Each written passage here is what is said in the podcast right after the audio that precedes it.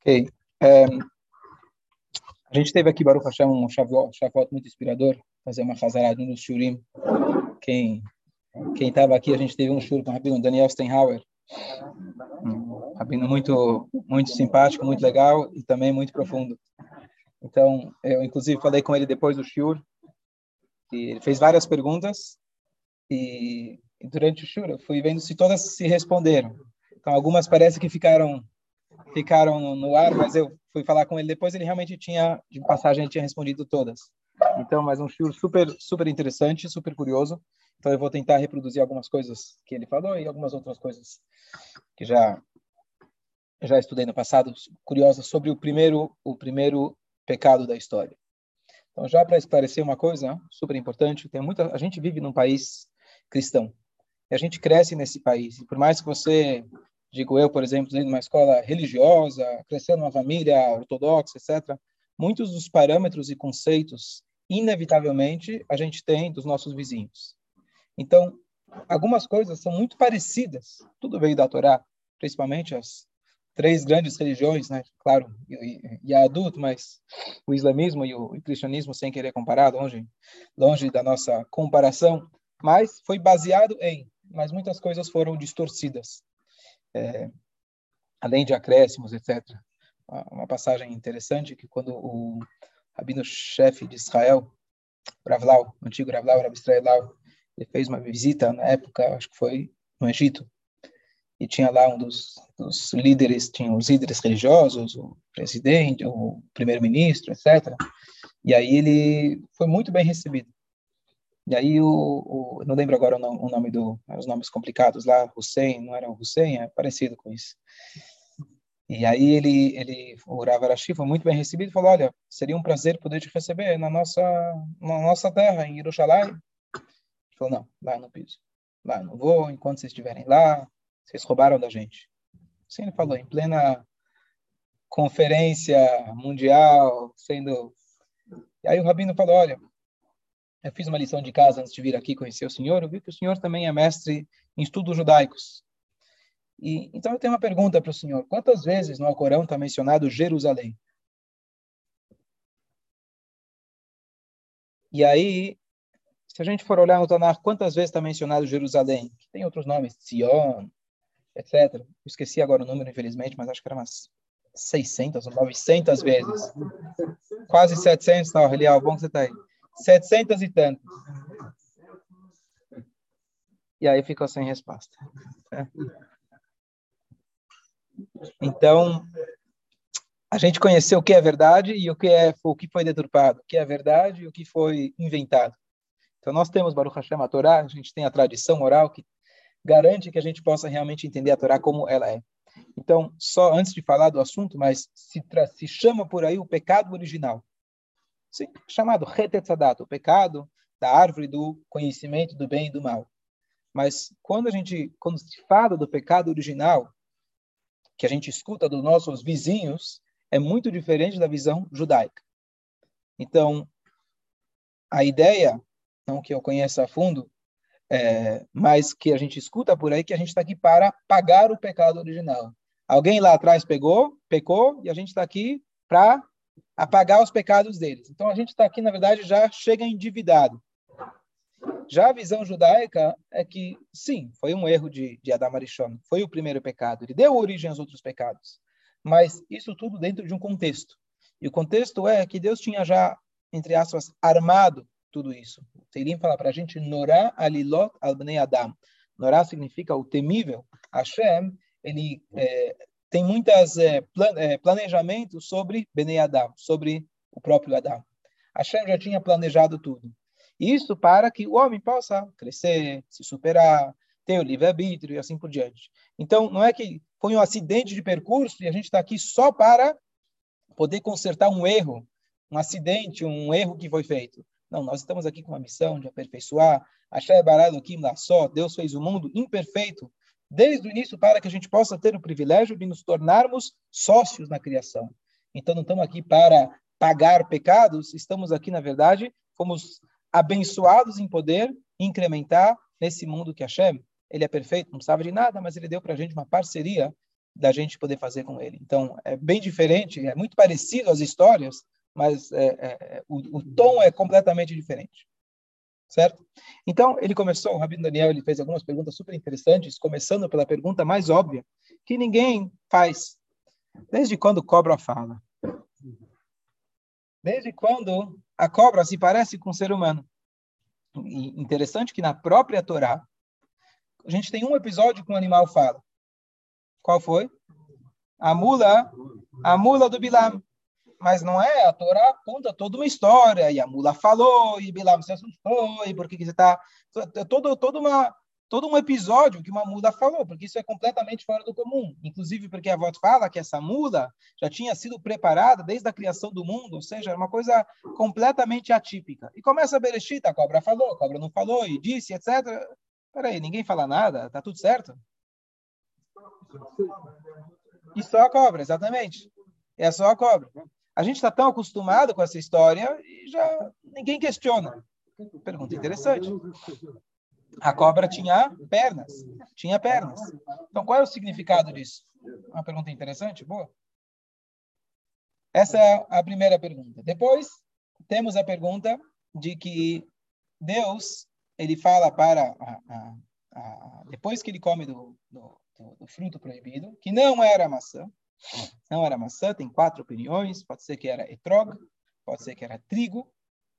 Ah, mas não era trigo, como você sabe que não? Ah, porque na imagem que eu lembro da minha cabeça, desde que eu era pequeno, não era trigo, mas pode ser trigo também. É, ou figo, ou figo, ou uva. Essas são as quatro opiniões. Então, é, quando ele, depois que ele comeu do fruto proibido, então Deus fala agora, no dia que você comer, você vai morrer. Quer dizer que até então ele não morreria. Depois que ele come, Deus fala: olha, melhor expulsar ele do jardim, porque talvez ele vai comer do outro fruto, que é daquela árvore da vida. E aí ele vai viver para sempre. E aí a pergunta é: peraí, ele já ia viver para sempre. Aí depois fala: não, agora você vai morrer. Mas se você comer do fruto, você vai viver para sempre. Tá, tá, estranha essa história. Vai viver para sempre, vai morrer. Inclusive está escrito: no dia que você comer, você vai morrer. Ele não morreu. Não morreu naquele dia. Tanto é que a cobra empurrou empurrou a, forçou a Rava e falou, não, não vai acontecer nada, fica de boa. E de fato, não aconteceu. Será que a palavra de Hashem, Hazel Shalom, não se cumpriu? E aí, três pontos interessantes na história, super curiosos. Como foi que a Rava se deixou seduzir? Deus falou com ela. Deus falou com Adão. Conhecia Deus cara a cara, vamos chamar assim. Foram criados por Deus. Nem sogra tinha. Não tinha por que reclamar. E aí, e aí Deus fala o quê? Não coma. E aqui tem uma lição muito interessante no Finur, na educação. Normalmente os pais, claro, sentem a obrigação de educar. O que é educar? Não atravessa a rua sozinho, não sai de casa sozinho, toma cuidado, não faz isso, não faz aquilo. Se você só fala os nãos, não tem educação. Deus fala para Adão, de todas as frutas você pode comer. Dessa você não come. Se você não dá uma opção, não tem educação. Se você fala tudo não, não, não, não pode, você precisa encontrar alguma opção que seja que seja viável para a criança. Se você tudo fala não, não vai dar certo. Então Deus ele fala uma regra da educação de todas as frutas do gar você vai comer. Dessa você não vai comer. Então não adianta só você falar o não. Você tem que dar opções e é falar, olha, não brinca com fogo, mas o resto, ó, aqui você pode brincar. Inclusive a psicologia positiva, que hoje está tão na moda, quando a criança está pulando no sofá, você não fala não pula no sofá. Você fala pula no chão. É um pouco às vezes exagerado, nunca falar não, às vezes tem que falar não. Mas a gente achar outras opções. Bom, então Deus fala não coma. Como que a Rava então se deixou seduzir? Quem lembra? Quais foram? Qual foi, qual foi o argumento da cobra? Boa. Então, uma das coisas famosas é que Deus falou não coma. Adam Arishon acrescentou e falou para Rava, a culpa foi dele, na verdade, ele falou para Rava, Deus falou que não pode tocar. Ele quis garantir que a esposa nem chegasse perto, então ele acrescentou sobre as palavras de Deus. Existe uma proibição na Torá da gente acrescentar sobre o que Deus falou. Por exemplo, a gente pode falar, os sábios podem falar, olha, já que não pode escrever no Shabat, não pode trabalhar no Shabat, então você nem toca no dinheiro. Mas eu não estou dizendo, sábios, eu não estou dizendo que Deus falou que não pode tocar no dinheiro. Eu só estou colocando um cerco em volta da palavra de Deus. Mas eu não posso dizer, Deus fala na Torá que não pode tocar no dinheiro. Não, Deus nunca falou isso. Deus falou que tem que escutar os sábios, e os sábios sabem cada situação, como te prevenir de você pecar. Você acrescentar uma mitzvah na Torá é uma proibição. Porque todo aquele que acrescenta significa que ele não acredita na essência daquilo. Se eu posso acrescentar, eu posso diminuir. Então, Adam Arishon, ele acrescentou, ele não falou, olha, Rafa, faz favor, nem chega perto, já que Deus falou não coma. Ele chegou e falou, Deus falou para você nem tocar. Quando a cobra chega e fala, vamos comer da fruta, ela fala, não posso tocar nessa árvore. E aí a cobra, que tinha mãos e pés, ela vai lá e empurra a Rava para tocar. Não deu choque. Eu achei que se eu pecasse ia dar choque. Eu achei que ia, ia morrer na hora. Não aconteceu nada. Bom, então não é tão grave assim, não vai acontecer nada mesmo. Se eu comer também não vai acontecer nada. Então, o primeiro passo, o primeiro erro foi isso que Adam e a Rava, eles acrescentaram. Adam falou para Rava e ela e a cobra aproveitou dessa deixa. Depois tem um detalhe que as pessoas não prestam atenção, super curioso, que a Torá, quando ela descreve o jardim, a Torá fala que havia uma árvore que estava betochagan, no meio ou no centro do jardim. Qual árvore estava no centro do jardim? A árvore da vida, Etz HaChaim, que, aliás, é uma árvore que a gente não fala a respeito dela tanto. A gente fala, fala que tinha lá uma árvore da vida, se ele comesse, ele iria viver para sempre, mas a gente não fala muito sobre essa árvore. Depois, quando está no diálogo de Rava com a cobra, de repente está escrito lá que a árvore do conhecimento do bem e do mal, ela estava no centro. Então, peraí, qual que estava no centro? Era a árvore da vida ou a árvore proibida? Então, inicialmente está escrito qual estava lá fisicamente no meio era a árvore da vida. A Rava, de repente, colocou ela no centro. Então, aqui tem mais uma mudança. Você pode olhar. No início, a Torá fala que qual estava Betochagan, no meio do Gan, era a árvore da vida. E depois, no diálogo dela com a cobra, parece que ela está no centro. E, último detalhe, super interessante. Qual é o argumento que a cobra usa? A cobra fala o seguinte: disse a cobra a Chava, depois eu mando a gravação bem, né? Av que amar Edokim, mesmo que Deus disse para não comer, três pontinhos, não termina a frase. Mesmo que Deus disse para não comer, acabou. poderia dizer, bom, mesmo que Deus disse, escuta para mim, que eu sou mais legal, escuta para mim, que é mais interessante. Termina por aí. Av que amar Edokim, mesmo que Deus disse para não comer, terminou o passuco. E aí, próximo passuco, ela foi lá e comeu. O que, que ela disse? A Torá parece que começa a frase e não termina. Então, aqui tem três conceitos super interessantes de como funciona o prazer. Como funciona as paixões. Nós temos prazeres que são aqueles que Deus fala, olha, dessas frutas você pode desfrutar, pode comer, e dessas você não pode. Como funciona aquele prazer que é proibido? Usando um exemplo típico, fácil da gente entender, que é alguém que está numa dieta e não pode comer chocolate, por exemplo, certo? Você está nessa dieta? Ah, tem. E aí, o que acontece? Você vai num casamento, e lá na saída tem o docinho da Good ou da Arlete, ou qualquer uma dessas que são maravilhosas. E aí, você está naquele dilema. Quais são os pensamentos que passam na cabeça naquela hora? Um só, umzinho não vai acontecer nada. que mais? Que mais? Só hoje. A dieta começa segunda-feira. Hoje ainda é sábado à noite, hoje é domingo. Segunda-feira começa. Então aqui tem três características do pecado, do pecado não, da transgressão, da, da, da, da, da gente se deixar levar pela, pela, pela paixão, pelo, pelo prazer. Um deles já se levantou do chão. Já estamos lá. Tá com medo? Depois, depois a gente vê. Então, a primeira coisa a gente falou de que a Rava, ela exagerou. O que quer dizer exagerou? Então, quando você chega perto da mesa, só usando como analogia, você fala o quê? Não posso comer. Mas não posso nem olhar? O quê? Agora não posso nem olhar mais? Às vezes a pessoa fala, o quê? Você está me sufocando. O médico falou que você não pode comer, vamos lá, fritura. Que eu não posso nem mais almoçar? Não posso, você não, quer, não posso nem mais cheirar, não posso mais, nunca mais vou poder ir no restaurante, nunca mais. E aí você começa a tirar aquilo de proporção e virou o pior da vida.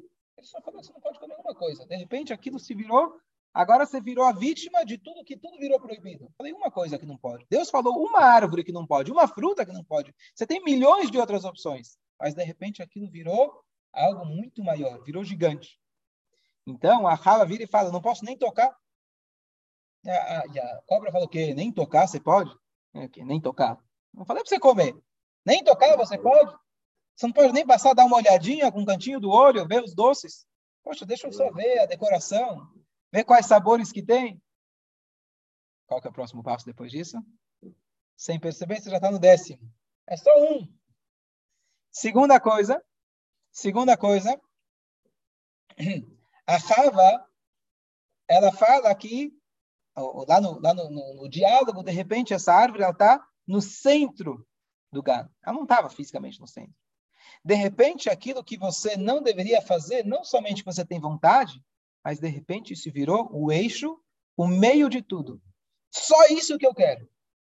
Como o Talmud diz, se eu tenho dois copos de água, um é meu, outro é teu, se eu roubar o teu é mais doce. São dois copos de água idênticos. Mas a água roubada é mais doce. Tem uma passagem, o Rabino Maris Friedman, ele conta, muito bonita, interessante, que estava dando uma aula para jovens universitários. E imagina um rabino de barba branca, vindo lá, uma longa barba bonita, branca, uma cara respeitosa, assim, uma, uma cara... E aí eles estavam é, fazendo pouco caso, né? Esse rabino religioso, ortodoxo. Ele vira e fala para eles, vocês não sabem o que é prazer. Eles começam a rir. Rabino, você falando para gente? A gente, desde criança, nossos pais nunca proibiram nada, não temos dogmas, não temos leis, e você com a religião, tudo não pode. Ele fala exatamente por isso. Vocês nunca tiveram o prazer do pecado. Você não tem ideia como é gostoso pecar. No mundo onde tudo pode, não tem graça. Quando você não pode, você vai lá e peca, posso te falar, é uma coisa maravilhosa. Interessante. É uma forma diferente de, de falar com os jovens. Não, vamos se privar, é importante para você chegar no Lamabá. Você literalmente não sabe o que é prazer.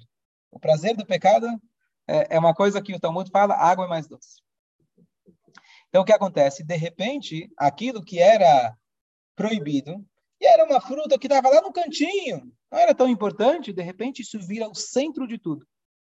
E aqui está o grande, a grande é, o grande obstáculo para nós, quando a gente se torna cego, o nosso ponto cego, que de repente aquilo que não era tão importante, mas agora que você me falou que não posso, mas eu almoço isso todos os dias. É meu café da manhã, você nunca tinha comido. Mas agora que eu falei que você não pode, de repente isso virou o centro, o eixo da tua vida. O que? Você vai me tirar isso? Isso eu não posso? É o mais importante. Quando tem um não, de repente aquilo vira a coisa mais importante do mundo ele entra para o centro, ele substitui outras coisas que estão no centro da tua vida e eles se viram centro. E por último vem a cobra e fala, Af que amara do Mesmo que Deus falou. O que ele está querendo dizer? Aqui vem uma coisa muito interessante. Mesmo que Deus falou. Em outras palavras, e daí que Deus falou? Deus falou. E por que você tem que escutar ele e não a você mesmo? Por que você tem que escutar a voz exterior e não a voz interior? A sua voz interior está dizendo, é gostoso. Você chega perto, você vê, Nehmada etz. Ela parece agradável, gostosa, atrativa. Qual o problema? Nem era, virou. Ela acha que é, exatamente. Nunca experimentou, com certeza deve ser o melhor. Outro dia eu comentei com minha esposa, você me lembrou? Eu tomei Gatorade. Gatorade entrou na lista do BDK. Nunca foi cachê. Aí eu pensei, bom, minha vida inteira eu olhava para isso. Sabia que não pode, agora o que eu vou tomar vai ser um negócio. Né, eu sei que as pessoas tomam para esporte, não sei o quê. Fui lá e comprei. É isso que é Gatorade? a minha vida inteira eu ficava olhando, né? A gente sabe, não pode? Não pode, tá bom, deve ser uma delícia. Se não é, é cachê, deve ser muito bom. Né? É horrível. Tá certo? Então, então é, é, quando você não conhece, é o melhor que tem. Certo? Sabe as... Quem são as pessoas perfeitas? Aquelas que você não conhece. Alguém fala para você de um Shido, né? Você tem filhos, né? O Shido. Aquela brasileira, ah, aquela conheço também. Ah, aquela. Não, tem uma menina na Austrália. Oh, com certeza é maravilhosa. Claro, você não conhece a família, não conhece ninguém, deve ser perfeito. Né? Quem você não conhece é perfeito. Então, então, Afkeamarelokim, que é um pensamento hoje que está na moda, especialmente na, na época da indústria do prazer, literalmente hoje a indústria do prazer, aonde você tem que deixar os seus prazeres concretizá-los. Uma voz interior sua, que se você não concretiza ela, está faltando uma parte sua. Afki amar Elohim, mesmo que Deus disse. E o que vai acontecer se você comer? É um docinho só. Tá bom, amanhã você vai na esteira 10 minutos a mais, quer saber? Estava uma vez num restaurante caché, outros dias, só tinha lá fritura, não sei o que. O dono veio lá na. Vinha cada mesa, muito simpático, não sei o que. Ele falou: ah, amanhã 10 minutos a mais na esteira, tá resolvido.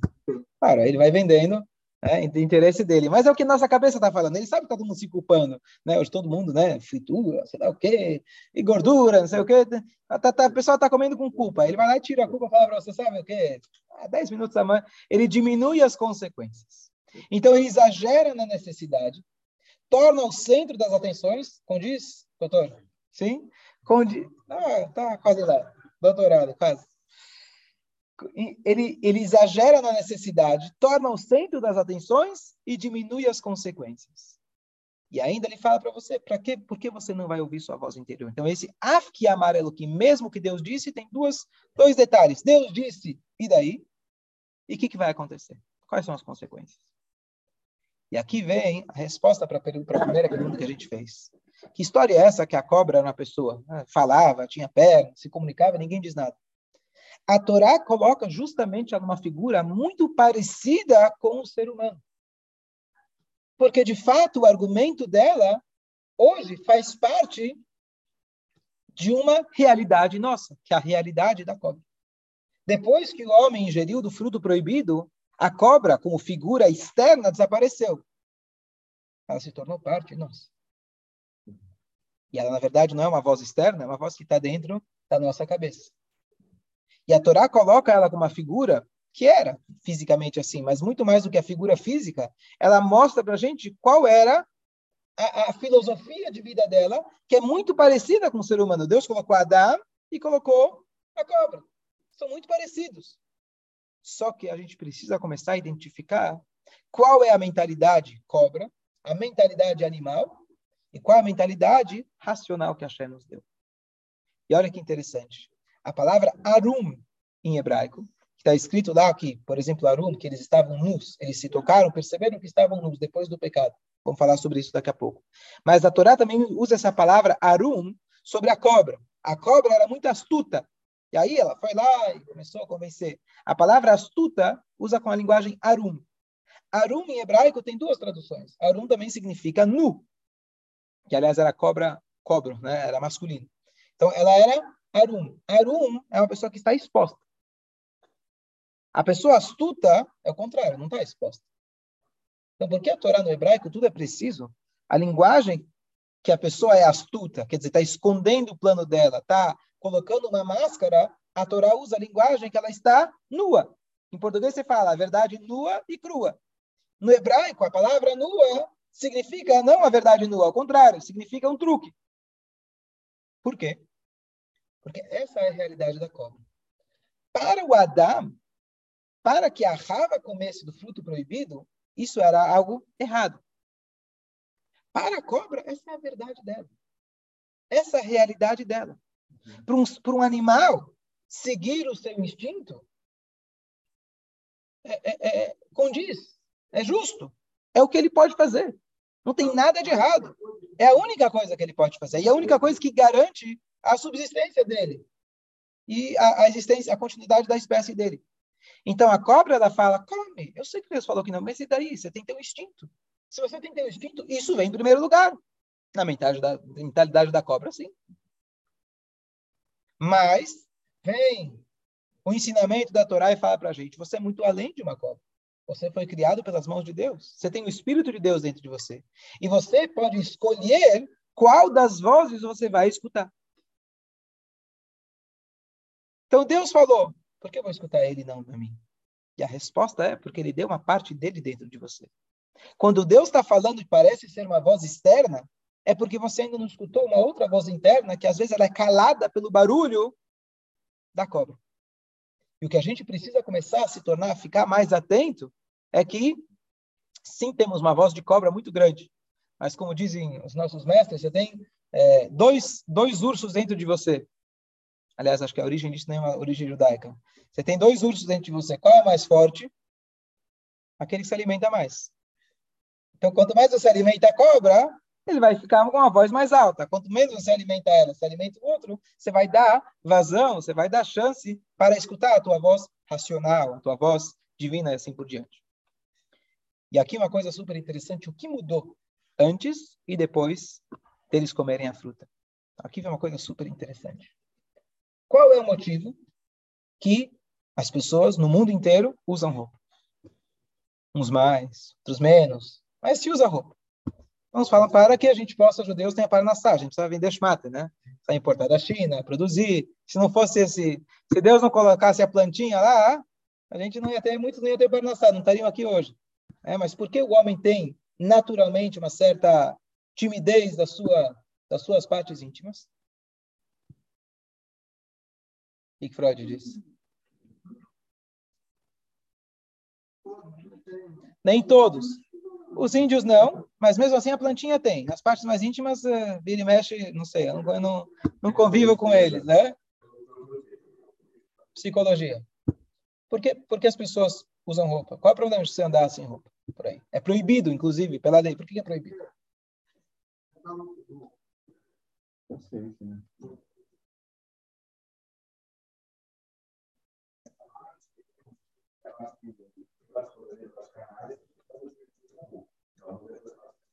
É um tabu, quer dizer, não tem uma explicação. Tabu isso quer dizer. Não, tabu, quando você fala tabu, é não é um tabu, é um mistério.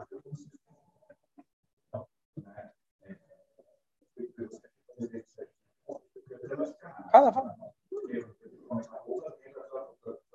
Proteção, tá. Mas se não tiver frio, não tiver quente.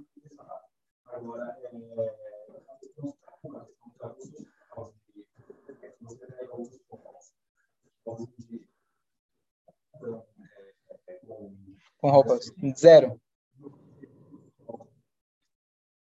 Totalmente.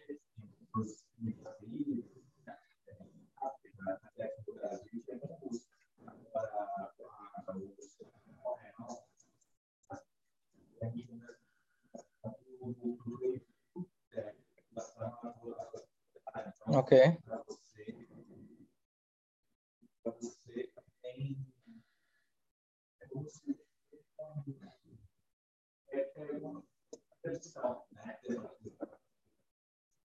Tá bom?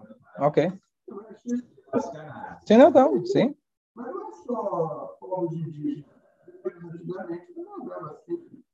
Nos jogos, yeah, sem roupa. Sim, sem roupa. Mas, curiosamente, apesar que a gente.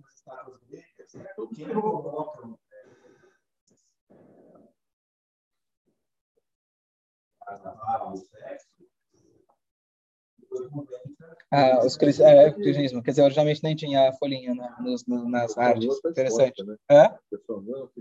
Fica exposta. Mas qual, que, está, que, que você está expondo? Qual é o problema? Então, eu vou trazer a explicação, vamos ver a gente depois ver se condiz tudo com a psicanálise, ou com os gregos, ou com os índios, mas tem um pensamento muito interessante.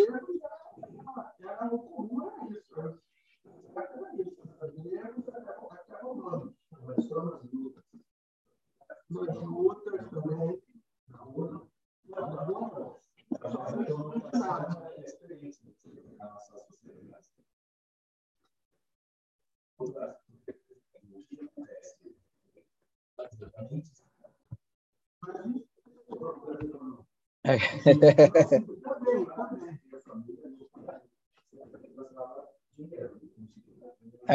eu não sabia que tinha essa questão econômica. Ok? Sim. Entendi. Ok, vamos lá. Só para. Só Sim. Tá, vamos só, deixa eu concluir a ideia, só senão a gente vai, vai longe. Então, só para concluir a ideia, o pensamento judaico que até escrito a fala, Vayedu kerumimhem. Aí eles souberam, perceberam que eles estavam nus. Quer dizer, perceberam. Teoricamente, se você for analisar, eu tenho a minha mão para poder trabalhar, para poder escrever, eu tenho meus olhos para poder ver. Não tem vergonha. Por que as partes íntimas a gente tem vergonha? Por que a gente cobre? Normalmente, pelo menos nas na, né, ocidental, nos países ocidentais e é, é, é, é os índios, tirando os, os índios, é, etc., ou os povos. Mas é uma exceção, digamos assim. É uma exceção. Por quê? Então, é interessante, uma das explicações é muito profunda, mas explica uma coisa super interessante. O que acontece? A gente chama as partes íntimas das nossas fraquezas, né? o nosso ponto fraco. O que quer dizer o ponto fraco? O ponto fraco significa, aí, como às vezes é mal interpretado, é o do pecado, etc. Mas o prazer em si é algo que a Hashem colocou dentro da natureza. Se alguém pergunta, pode ter prazer na relação íntima? Não existe ter uma relação íntima sem ter o prazer. Não tem como acontecer. Porque assim a Hashem colocou. Você tem como não sentir o sabor da comida? Não. Se você está com isso, você tem um problema sério, você tem que consultar um médico. Tem como você não sentir o cheiro e assim por diante. Então, o prazer é inerente à criação do homem, que, aliás, é uma das coisas mais sagradas que existem. Qual é a origem da criação do mundo? Diz a Kabbalah, o prazer que Deus enxergou no resultado das ações positivas. Então, Deus teve um prazer, uma vontade de ver a nossa concretização, a nossa superação e assim por diante. Então, tudo começou com o prazer divino. Então, a gente negar o prazer e falar não existe prazer e tentar exterminar o prazer, isso não é judaico. O que a gente precisa, o que a gente precisa é entender como funcionou, a, como foi deturpado esse prazer, aonde que ele tomou um rumo, aonde ele pegou a saída errada no meio do caminho. Então, o que aconteceu? Adam Arishon, no momento que ele percebeu a seguinte distinção, olha que interessante. Até o momento do pecado, existia apenas o que pode e o que não pode. Deus falou: essas frutas podem, essas não podem. Isso é uma questão muito objetiva. É o certo ou errado, a verdade e a mentira. É algo muito objetivo. Depois que ele introduziu o fruto para dentro de si, ele trouxe um novo conceito no mundo. Me faz me sentir bem ou não me faz me sentir bem? Algo que o ser humano tem essa dificuldade, esse dilema todos os dias da sua vida. Eu vou comer brócolis ou eu vou comer chocolate? O brócolis é bom, o chocolate é gostoso. Normalmente o que é gostoso não é bom, o que não é, e o que não é gostoso, certo? É bom. Normalmente, tem exceções. Mas o que acontece? O homem até então fala, bom, é brócolis, é, bró é brócolis, só vou comer aquilo que é saudável para mim. Igual o animal. Nesse sentido, igual o animal. O meu bebê, depois que ele toma a mamadeira, se ele já está satisfeito, ele não vai tomar mais um pouco. O que, que a gente faz depois que a gente teve uma bela refeição? Tem a sobremesa, o cafezinho, o cafezinho eu vem com a bolachinha, aí depois tem mais um mais uma saideira, e tem mais isso, e mais, mas você já está satisfeito. Não, mas a gente vai um pouquinho mais, por que não? Você come muito mais do que você deveria estar comendo. Aí que aconteceu, não quando a gente escutou a cobra, o que para a cobra era legítimo, para nós, seres humanos, se tornou algo extremamente perigoso. Para ela seguir o instinto, ela não vai ultrapassar o instinto dela, ela só vai fazer o instinto dela.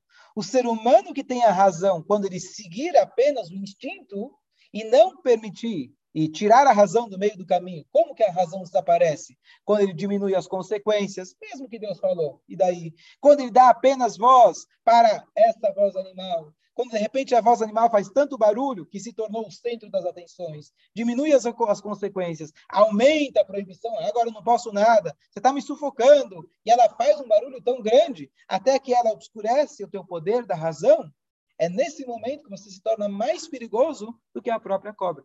Na hora que ela entrou no lugar errado, isso, na verdade, causa um prejuízo muito grande. A cobra é legítimo, por isso que ela se parecia com o ser humano. Até então, estava tudo certo. quando ela entra no ser humano, ela, ela causa para a gente um, uma questão, um dilema muito maior. Qual é o dilema? Onde o ser humano, ao invés de ter que se perguntar toda hora que deveria, é o correto, é o certo ou é o errado, você pode até escolher. Você pode escolher entre o certo e o errado. Mas, de repente, fica o que me faz bem, o que é agradável para mim, o que não é agradável para mim. Pare e pensa quanta, quais decisões nossas no dia a dia a gente usa o critério o certo ou errado, o bom e o ruim, ou a gente usa o que me faz sentir bem, o que não mais me faz me sentir bem. Essa é a pergunta e o dilema do nosso dia a dia. E quando a Rava, quando o, homem comeu do fruto proibido, de repente entrou esse novo, esse novo conceito dentro do ser humano. E agora, o que, que você faz com isso? Até então, os, as partes íntimas eram a parte funcional, objetiva, muito técnica do ser humano que serve para reprodução, não unicamente reprodução, isso serve também para manter o casal e etc. Mas é algo muito objetivo. Não tem do que ter vergonha. A partir do momento que o homem teve o desejo, qual o desejo? O desejo de satisfazer as suas vontades não é apenas agora, não, eu tenho uma parte do meu corpo. Não é mais uma parte objetiva do seu corpo. Essa parte é muito subjetiva. Ela pode ser manipulada e usada apenas para satisfazer aquela busca sua por aquilo que é bom. Satisfazer o seu prazer. E isso é um ponto fraco nosso, que a gente às vezes quer esconder. Eu não posso expor para você o meu ponto fraco. Qual é o meu ponto fraco? Que ao invés de eu te respeitar como minha esposa, como meu marido, como pessoa, como um ser inteligente, eu estou olhando para você como objeto do meu prazer uma vergonha para mim, um ser humano racional, olhar para você como um objeto do meu prazer, é verdade, mas eu não posso contar, não vou contar isso para ninguém. É um pouco vergonhoso para mim expor essa parte minha, essa fraqueza minha, então deixa eu cobrir. Essa, esse é o pensamento humano. Mais ainda, mais ainda, quando você olha para uma pessoa, você fala, não, eu quero ver o seu corpo, o que hoje é, digamos assim, tão normal. Você está diminuindo o ser humano racional, a pessoa, a inspiração dela, o conhecimento dela, o quê? A um corpo físico. Se dá valor a mim apenas pelo meu corpo? O corpo foi criado por Hashem. Ele tem o seu propósito. E ele é uma fonte de prazer. Mas se resume, esse é o centro das atenções? Esse é o Ganeten? De repente isso virou tudo? Por isso a gente usa roupas. Isso traz dignidade para a pessoa, porque eu falo, em vez de eu apreciar você pela tua cor, tamanho, o que for, eu aprecio você por quem você é, por aquilo que está dentro de você.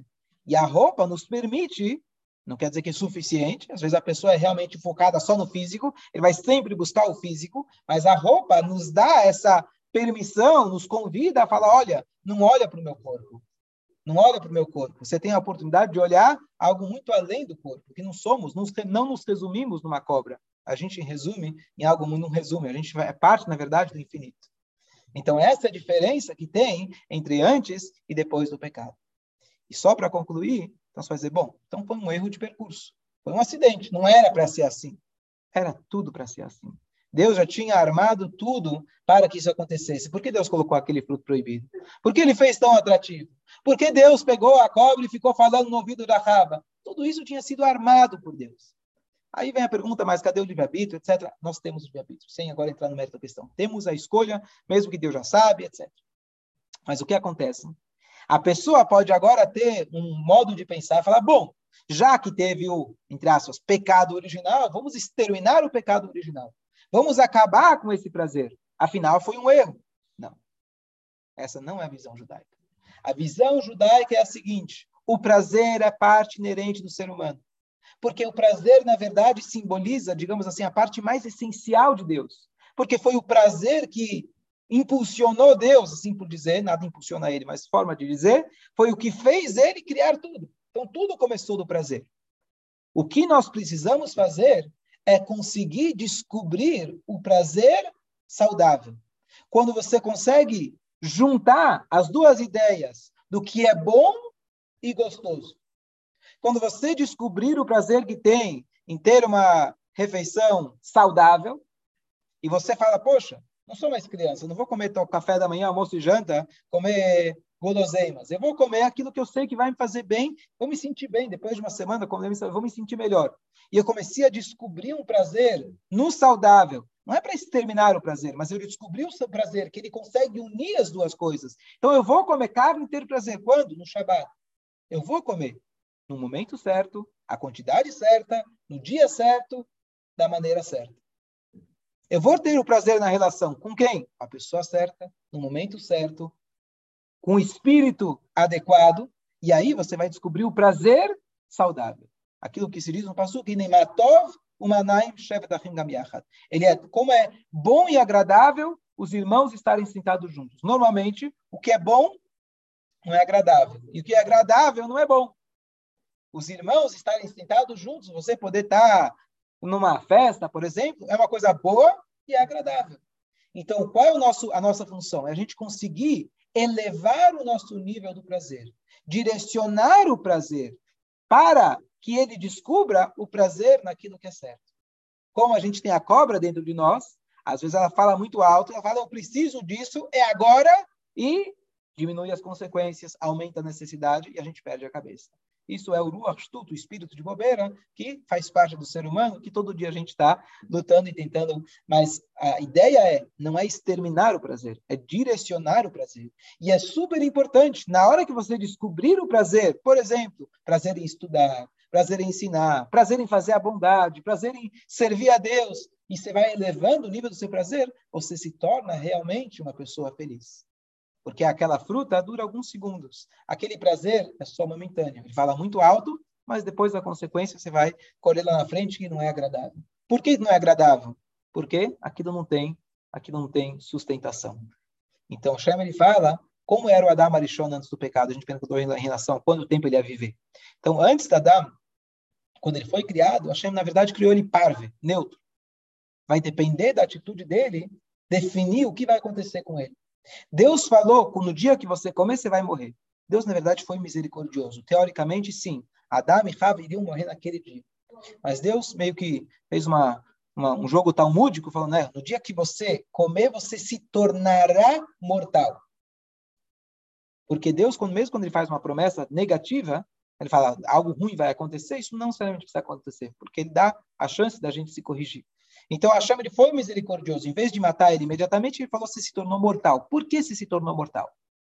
Porque essencialmente está mostrando que Adão, todo momento que ele tem essa voz instintiva de cobra dentro de si, isso em algum momento vai morrer também.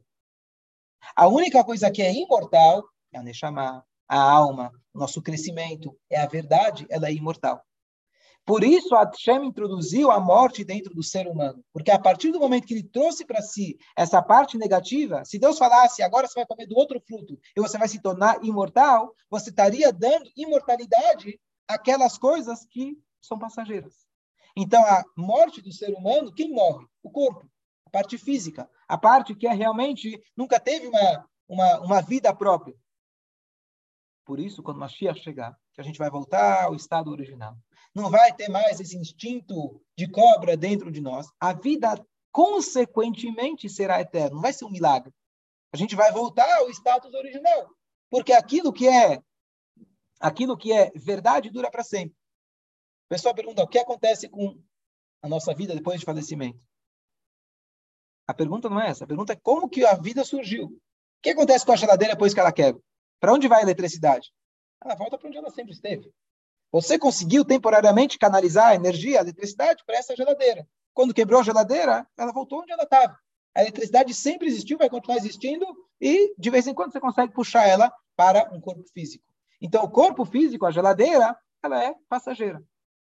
E é isso que aconteceu depois que Adão trouxe para dentro de si essa parte animal, digamos assim. Quando isso exterminar. Quando isso vai exterminar? Quando cada um de nós fizer o seu papel e conseguir alinhar ela. Não é exterminar, na verdade. O mal vai ser exterminado porque ele vai ser transformado. Quando cada um de nós faz o nosso trabalho, a gente conseguiu alinhar o prazer com o verdadeiro, o prazer com aquilo que realmente faz bem, aí, naturalmente, a cobra vai deixar de existir no seu formato instintivo e ela vai se tornar, na verdade, um parceiro da criação de Deus. Bom dia a todos. Bom dia.